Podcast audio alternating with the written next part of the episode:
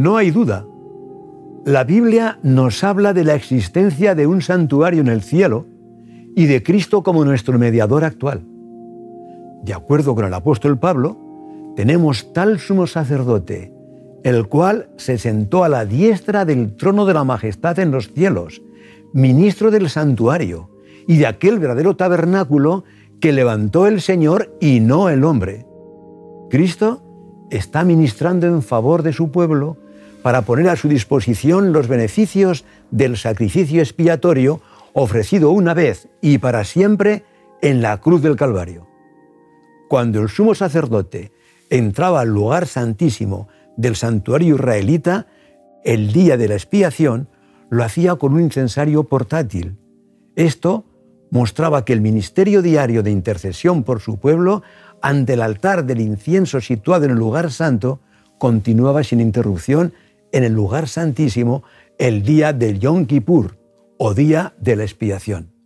Así, Cristo, desde su muerte, resurrección y ascensión al cielo, ha desarrollado un ministerio intercesor en el lugar santo del santuario celestial representado por el altar del incienso en el santuario israelita hasta el año 1844. En esta fecha debía iniciar la segunda fase de su ministerio sin dejar de interceder por su pueblo. El santuario celestial sigue siendo ahora el centro de la maravillosa obra de intercesión de Cristo. Gracias a esta intercesión pueden ser contestadas las oraciones del pueblo de Dios y perdonados todos los pecados confesados con verdadero arrepentimiento. Si alguno hubiere pecado, abogado tenemos para con el Padre, a Jesucristo el justo. Es por esto que la intercesión de Cristo por el hombre en el santuario celestial es tan esencial para el plan de salvación como lo fue su muerte en la cruz. Podemos acercarnos confiadamente al trono de la gracia en plena certidumbre de fe, porque Cristo ofrece su propia sangre para satisfacer las exigencias de la ley de Dios transgredida por el pecador. En la tipología bíblica, este hecho estaba representado por el sumo sacerdote cuando entraba al lugar santísimo, con la sangre del animal sacrificado para ser derramada sobre el propiciatorio que cubría la ley de Dios según el ritual indicado en Levítico 16.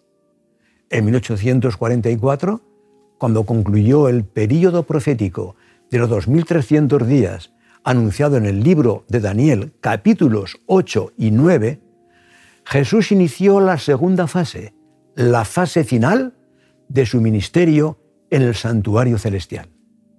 Además de la intercesión, está realizando una obra especial de expiación o eliminación del pecado, del santuario y de los redimidos. Dice el apóstol Pablo que Cristo debía ser en todo semejante a sus hermanos, para venir a ser misericordioso y fiel sumo sacerdote en lo que a Dios se refiere, para espiar los pecados del pueblo. Aquí es necesario decir que esta expiación del pecado en el santuario no es complementaria de la que fue hecha en la cruz.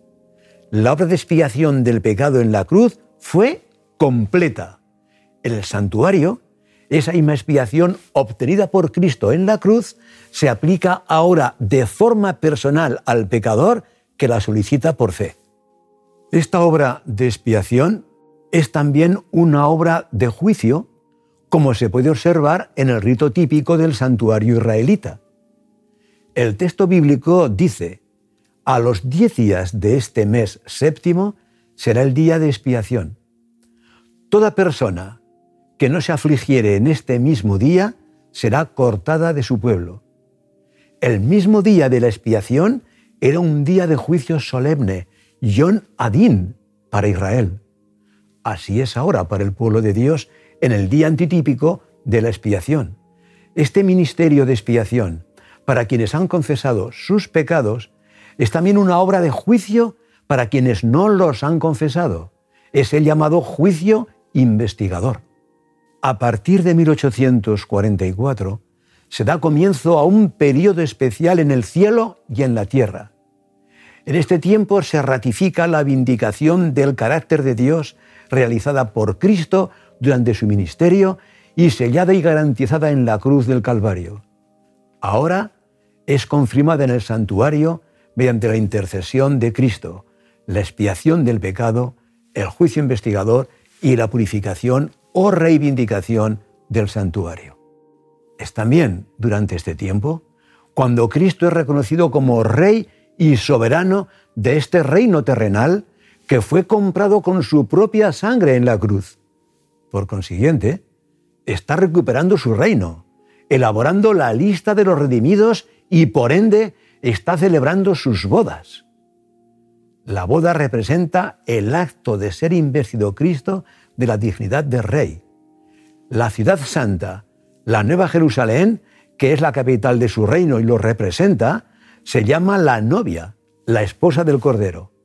Cuando Cristo regrese de las bodas, los redimidos participarán de la cena de las bodas del Cordero. En esta fase final de su ministerio, Cristo está esperando poder derramar la plenitud del Espíritu Santo para dar cumplimiento a la promesa de la lluvia tardía, así como derramó la lluvia temprana en Pentecostés, después de su ascensión al cielo. Todo esto lo hace en el lugar santísimo del santuario celestial, donde está preparando su segunda venida. Cuando la Iglesia presente el fuerte pregón y se produzca el sellamiento final del pueblo de Dios, terminará el tiempo de gracia y su ministerio habrá concluido.